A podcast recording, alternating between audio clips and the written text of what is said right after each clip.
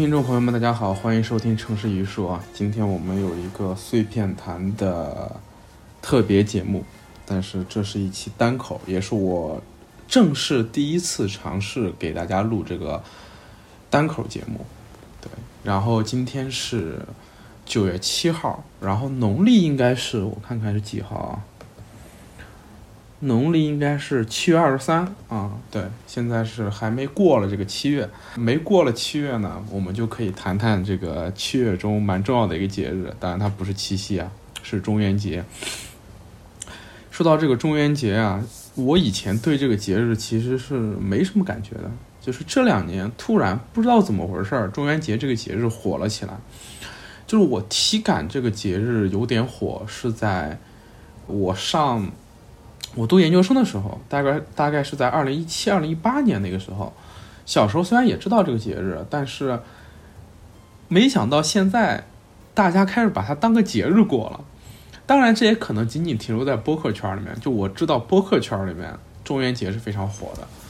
对我，我记得我我以前非常喜欢听的一档播客《集合》，就每年这个中元节的时候，他们的特别节目被他们的听众称为什么？集合过年，对，集合春晚之类的，对，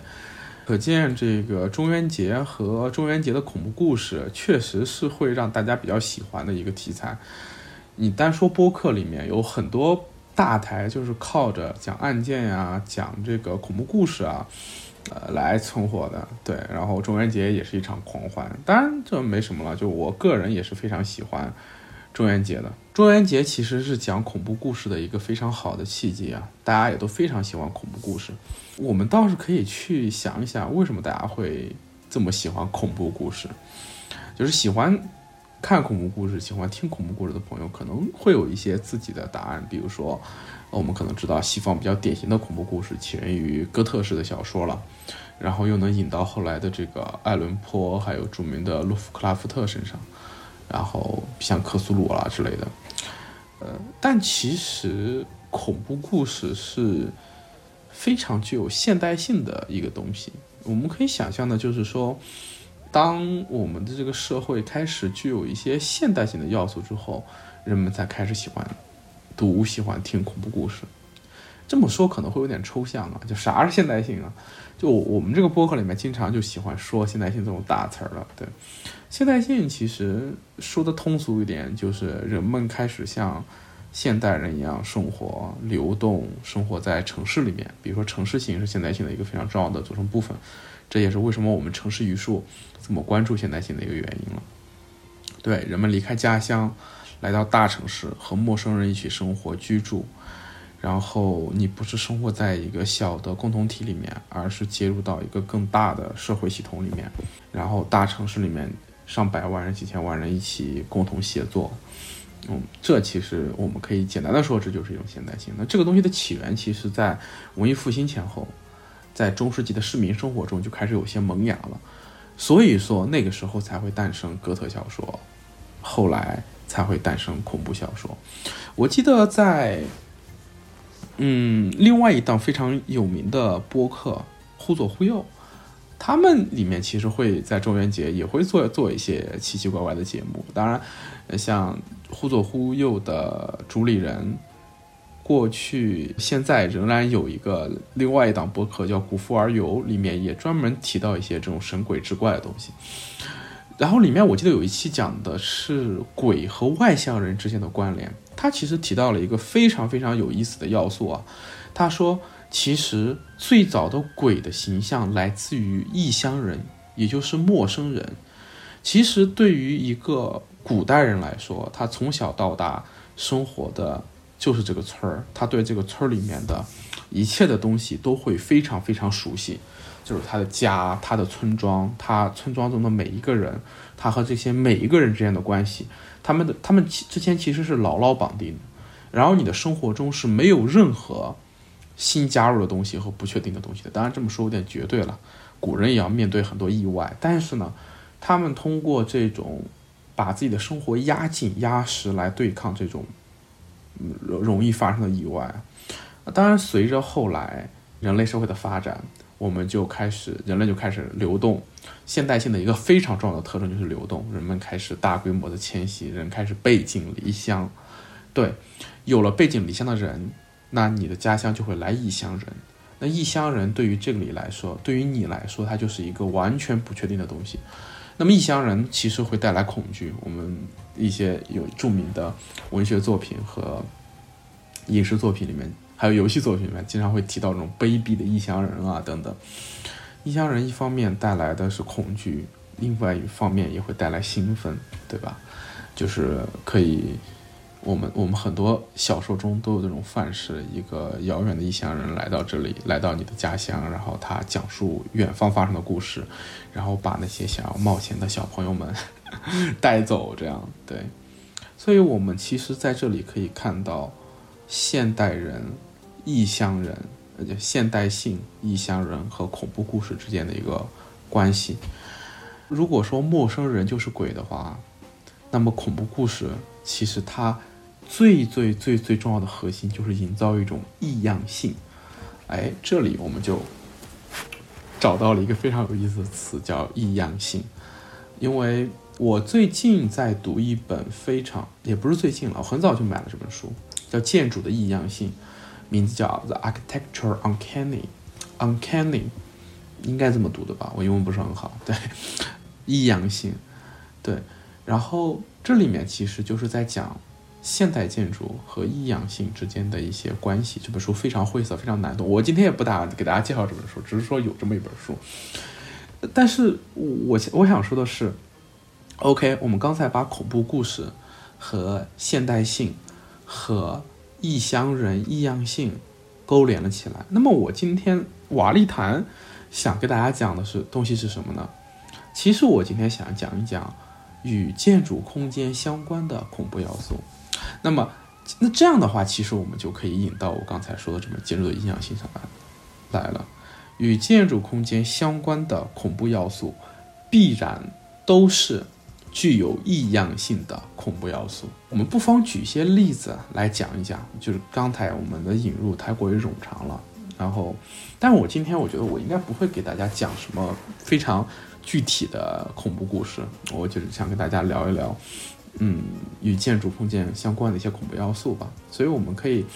一起来想一想，我们常见的恐怖故事中的恐怖要素有哪些。首先，一种比较常见的恐怖故事的要素，其实东方破庙，西方古堡，这两种这两种场景其实还蛮经典的，就是他们其实都属于前现代化时代，就是最早的一些恐怖故事中非常非常非常常见的恐怖的场景了。像中国这边肯定就是一些明清的志怪小说里面屡见不鲜的破庙，和西方的哥特小说中屡见不鲜的古堡。哎，这两个要素为什么会给人带来这么强的异样性呢？我觉得首先可能有三点。第一点就是说，它本身自己就会带那么一点点的宗教要素，像或者说是超自然要素吧。像庙里面住神仙嘛，古堡的话，呃，一方面它可能跟宗教沾一点点边，或者跟那个西方的一些秩序沾一点点边。其次，像古堡中它里面的那种吸血鬼啊，一些宗教要素啊，其实还是有一些的。就是首先它会有这么一点点自带的一个超自然要素。其次呢，它对于当时人的生活来说是有一点距离感的。就无论是庙还是古堡，对于当时的东西方的平民来说，它其实是有点距离感的。它不是那种就是跟自己生活息息相关的东西，对，它还是有一点距离感的。最后呢，就是破败感本身给人带来的这种恐怖感。首先，它是个破庙，庙必须得是个得是个破庙，堡必须得是个古堡。这个它本身要自己要有一点点破败感，然后带来一点传说，这个东西就会给人带来不安全感。这两个东西其实还蛮古典的，就蛮典型的，对。然后紧接着我们可以想象到一种非常具有不安全感的，或者说恐怖故事中出经常出现的场景是什么呢？老宅。老宅带来的不安全感非常非常有意思，为什么呢？就首先。它是住宅，其次，它要是个老宅，为什么老宅会给人带来不安全感呢？你可以想象到自己走到一个破败的房子里，这个房子有很多人居住过的痕迹，但是这些居住过的痕迹，它本来应该很温馨，但是它跟你却没有关系。就是住宅这种东西本来就具有很强安全感的东西，突然带来不安全感。这种熟悉的事物的陌生化，这种陌生化又是这种隔膜产生的，就是它不是你的生活。嗯，我们来设想一下，什么样的老宅才会带来这种恐惧感？一定是一个你完全陌生的老宅才会带来不安全感。比如说，如果这个是你自己的房间，它是一个老宅，你从小在这里面生活。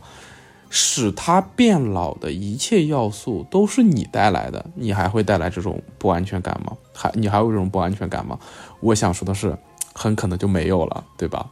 那再比如说，如果这是你邻居家呢？如果你天天见，你天天去你邻居家串门，然后他也是一个老宅、老房子，你会带会带来不安全感吗？嗯，其实很难，对吧？那比如说你外婆家、你奶奶家，这些老房老房子会给你带来不安全感吗？哎，说不定就会开始有了。因为在这里，我就想分享一下，其实我外婆和家和我奶奶家小时候就经常给我带来恐惧感，因为他那个房子非常老、非常旧，有很多很阴暗的角落，比如说墙上会挂着一些海报啊、旧画呀，那些旧画泛黄，这个房间里面有很多。就是你看不到的地方，确实会给小时候的我带来恐惧感。尤其你想象你自己一个人待在这样的陌生房间里面的时候，就比如说，如果这个房间里面有一个你很认识、你认识的人，而且这个人对这个房间很熟悉，OK，那他他会给你带来一些安全感。一旦你跟这个房间之间所有的熟悉的要素都被拿掉之后，你单独的被放置在一间老宅里面之后。恐惧感就会慢慢升起来。老宅给人带来的异样、那个不安全感，很有可能就是对这种熟悉的生活的陌生化带来的。其实，在瓦砾谈的前几期中，我们讲到瓦砾谈的前几期中，我们讲到过实证主义住宅。我们都知道，二十世纪之后，我们的住宅经历过一次实证主义的运动。对，然后我们希望把住住宅变得更加清晰、更加明了、更加可量化、更加能够被我们理解。而这种实证主义让我们的住宅确确实实变得越来越都一样了，就不会再出现那种你到另外一个房间中，后这个房间被你完全不能理解的这种情况，很少会出现了。但是，一旦一个人习惯了这种实证主义的住宅，他再去看那种前现代的住宅，就比如说一个乡村的房子，这个房子它的建造方式也好，它的构成也好，跟你所熟悉的大城市中这种窗明几净的住宅完全不一样。然后那种房子你又不熟悉，那里面的生活你又不熟悉，那里面摆着各种各样你从来没见过的物件的时候，尤其这些一切东西没有一个人来给你解释，然后你在一个。充满了不确定性的黑夜里面，独自一个人去面对它的时候，就会带来这种恐惧感。老宅的这种恐惧，其实是非常非常非常与我们现在的生活相关的。也就是说，如果我们不是生活在城市中的，生活在小区中的，生活在这种窗明几净的高层住宅楼中的现代人，老宅其实对我们的恐惧，对我们带来的恐惧感感会少很多，对，会少很多。OK，那除了老宅之外，嗯，有一些恐怖故事和恐怖小说中，呃，主要是恐怖故事和恐怖电影中吧，经常还会出现一类恐怖的空间，比如说香港和日本有一类独特的恐怖故事，发生在办公楼里面。哎，这个我觉得还非常非常有意思。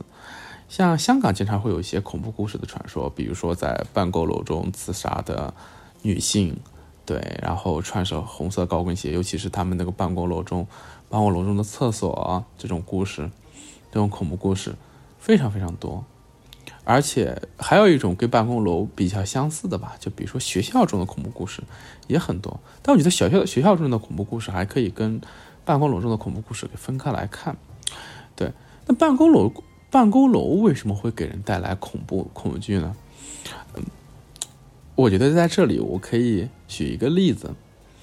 我小时候听说过一句一个一个恐怖故事，其实它是很有情很有这种场景感的一个恐怖故事了，叫我如果没记错记错的话是逃不出去的八楼。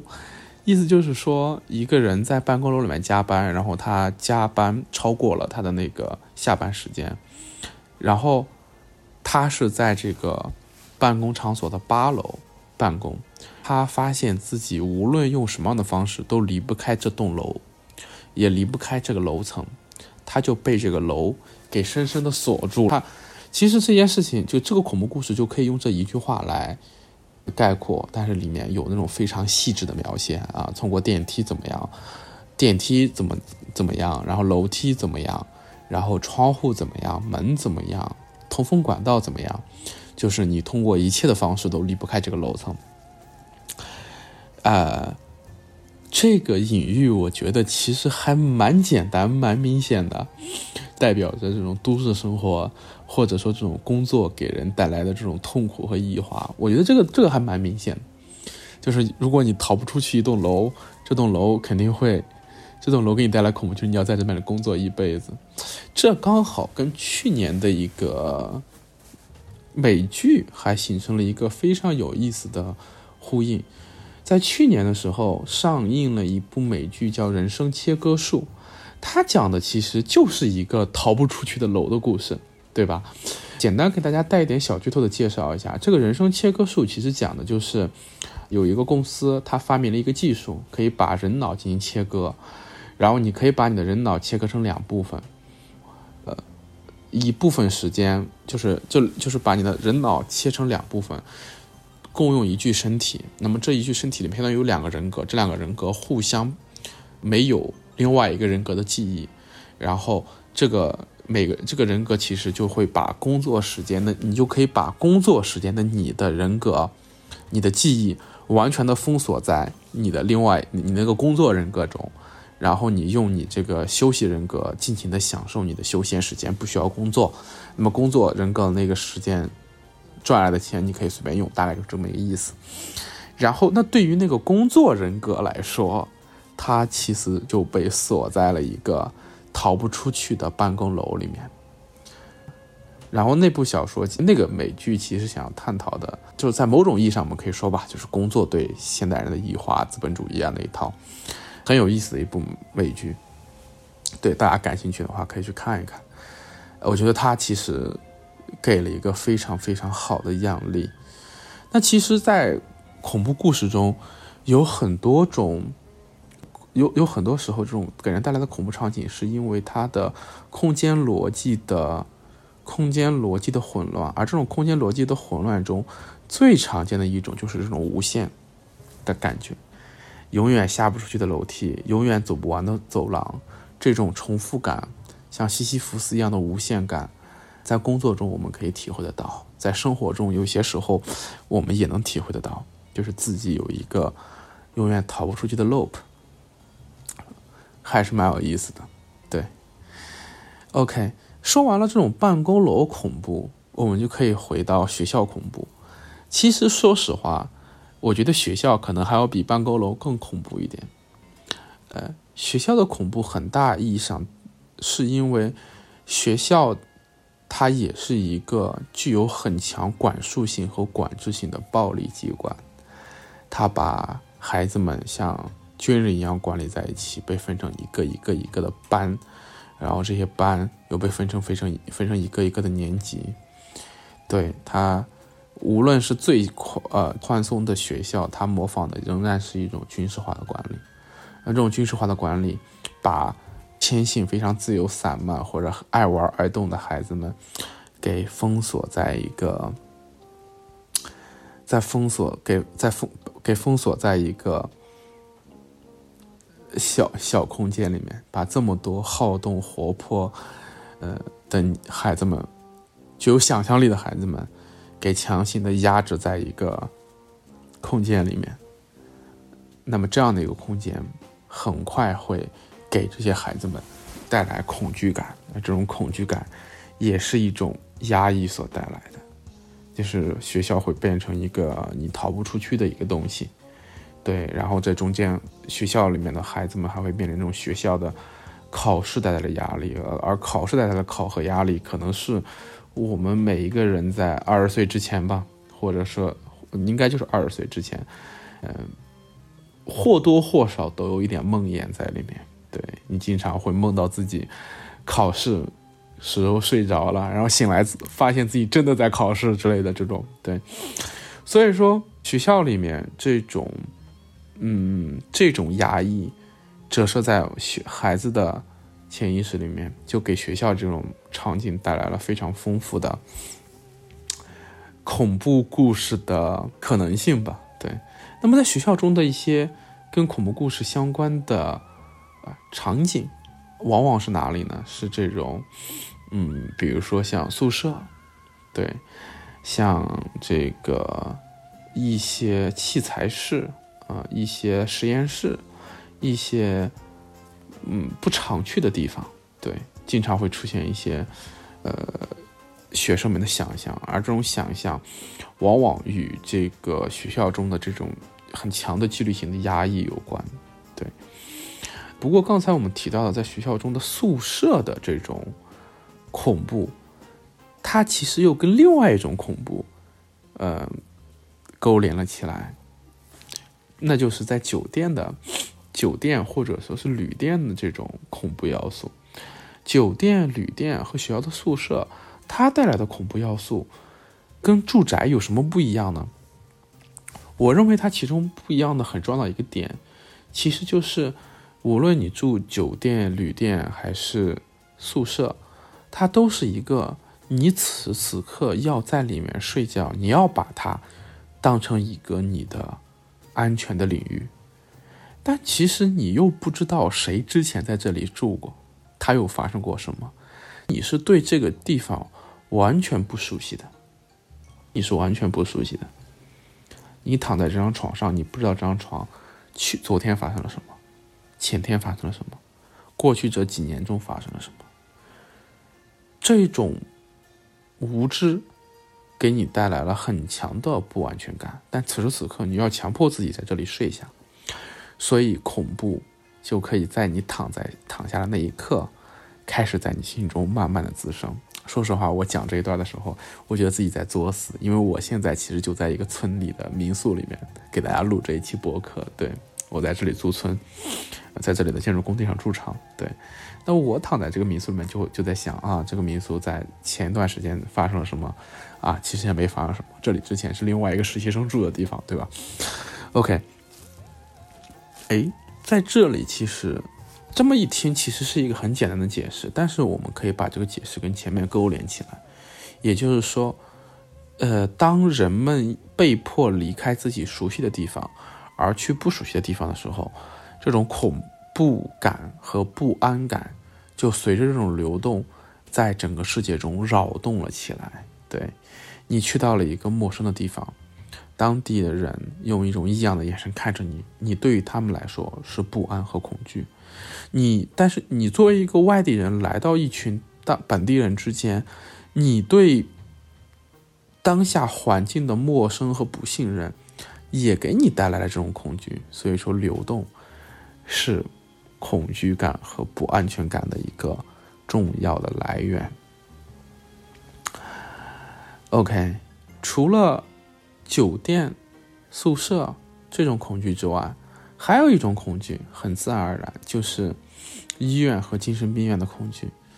医院和精神病院经常也被当成恐怖故事的一个重要场景，一般会出现在欧美的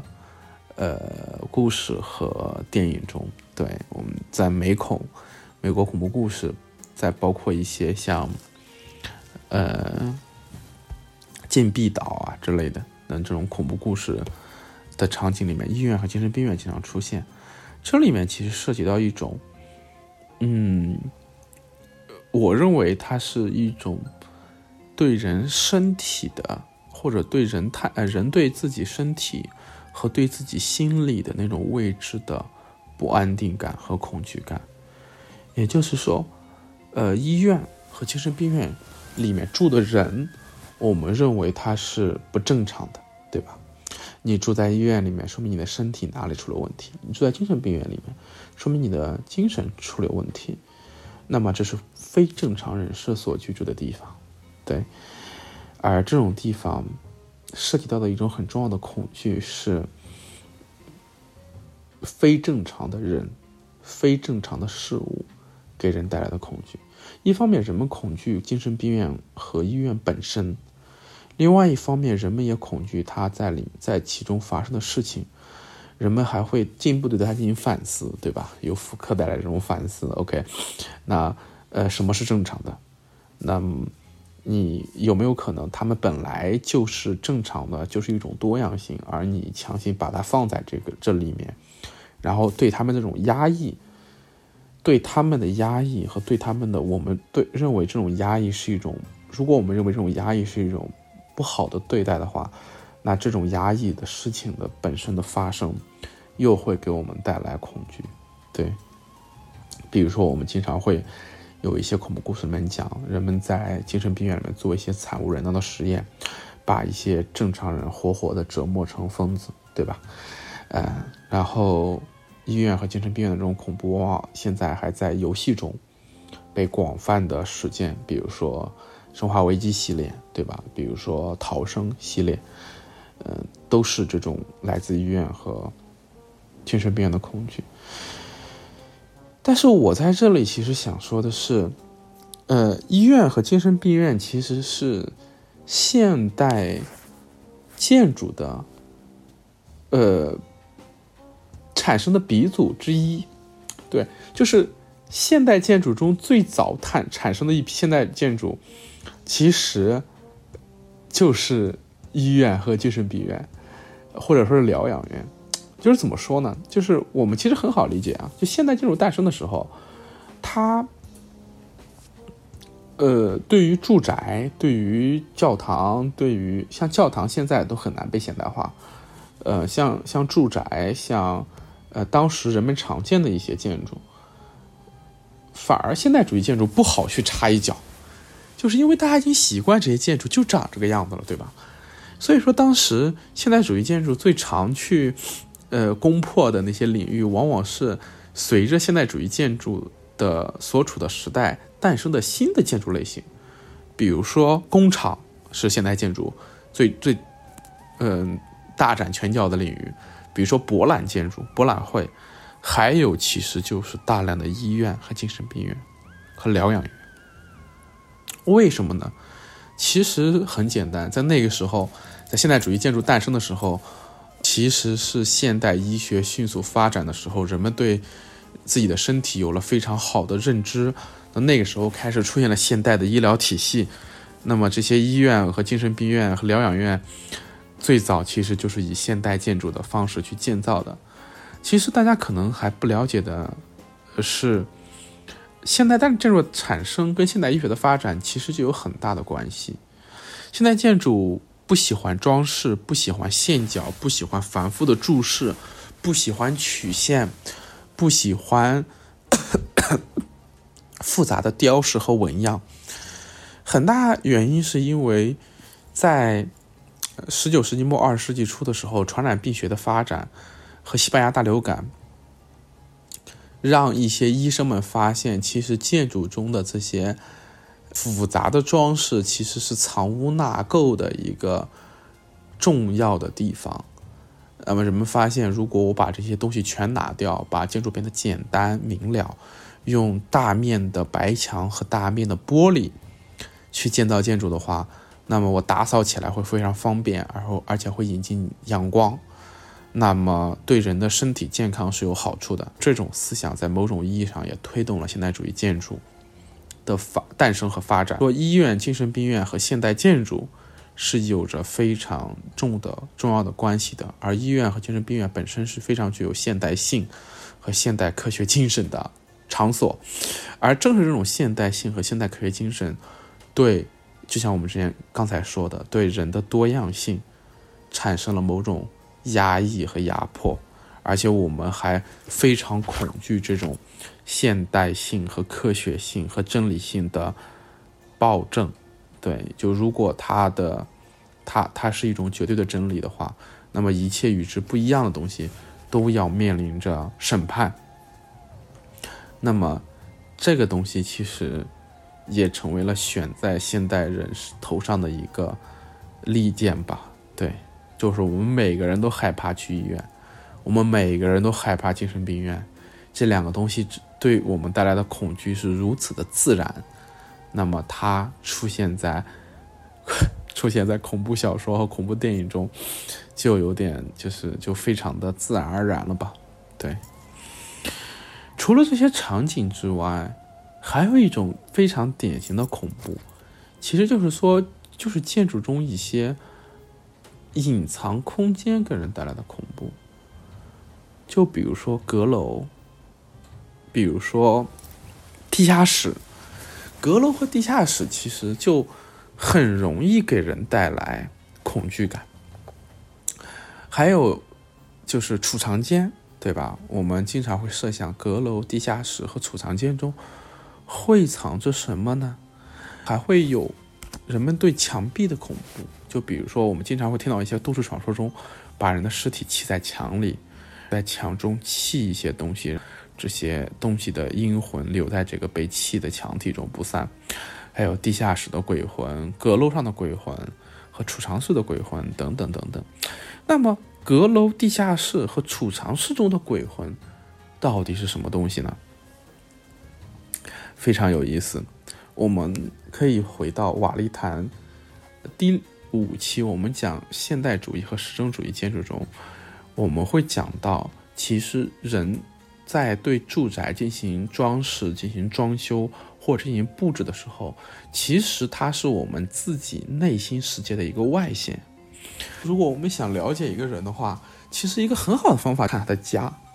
他的家摆成什么样子，其实很大程度上他希望向大家展示自己这个人是一个什么样的人，而这个人所代表的。是某种意义上，他的家就是他精神世界的外化。OK，所以说在那一期里面，我们讲到了小红书这个东西非常有意思，就是小红书里面往往出现的是一些角落，就是是一些人自己家中的一个角落。这是为什么呢？因为我们在看小红书或者说看那些非常高端、非常好的家的时候，我们经常会想，这些家似乎是不需要打扫的。这些家似乎是一直都可以这么窗明几净的，但其实并不是，对吧？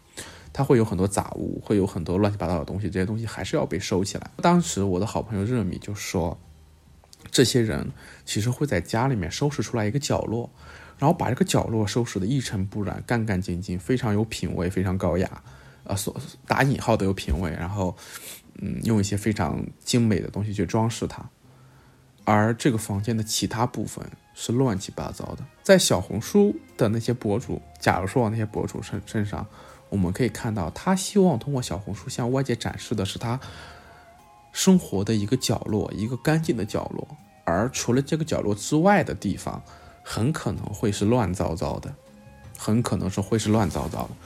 这其实体现了现代人身上的一种割裂感，就是我们现代人每个人都希望自己的生活是完美的，但其实我们做不到，我们只能让他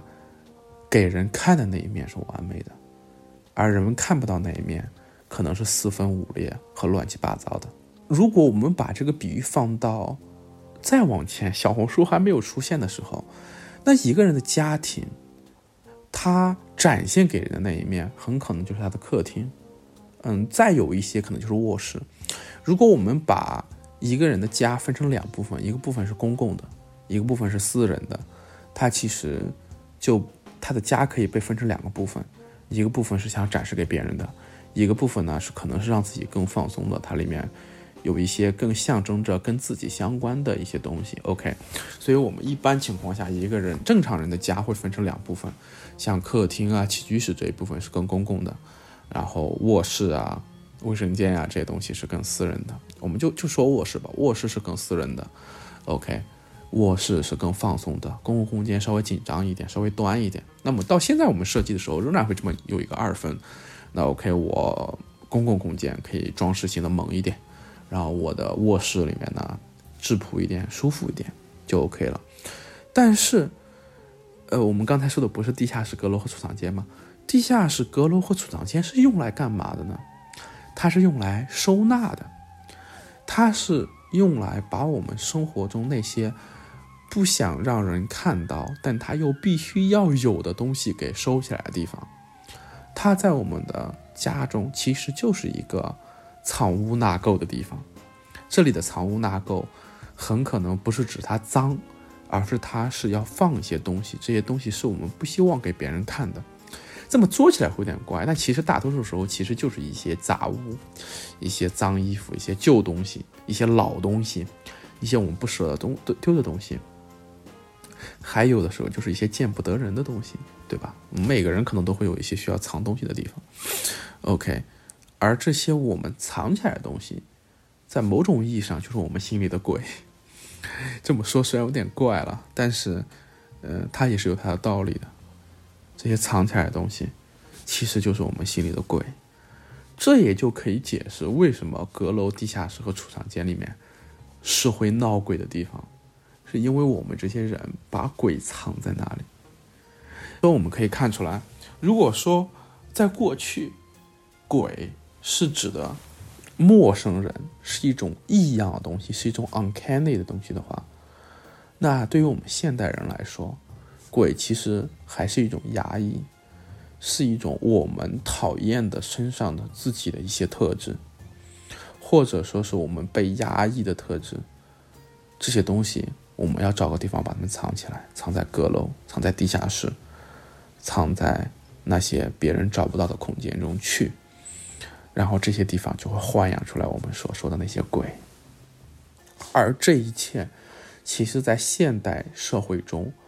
都被放大了。那么我们刚才讲的很多东西里面就能体现出来，呃，这种压抑。就比如说，对一个社会来说，医院和精神病院其实就是里面藏着的是我们这个社会中。没能正常运转那些人，我们这个社会开始有一些倾向，就会把那些我们会我们其实有一些病，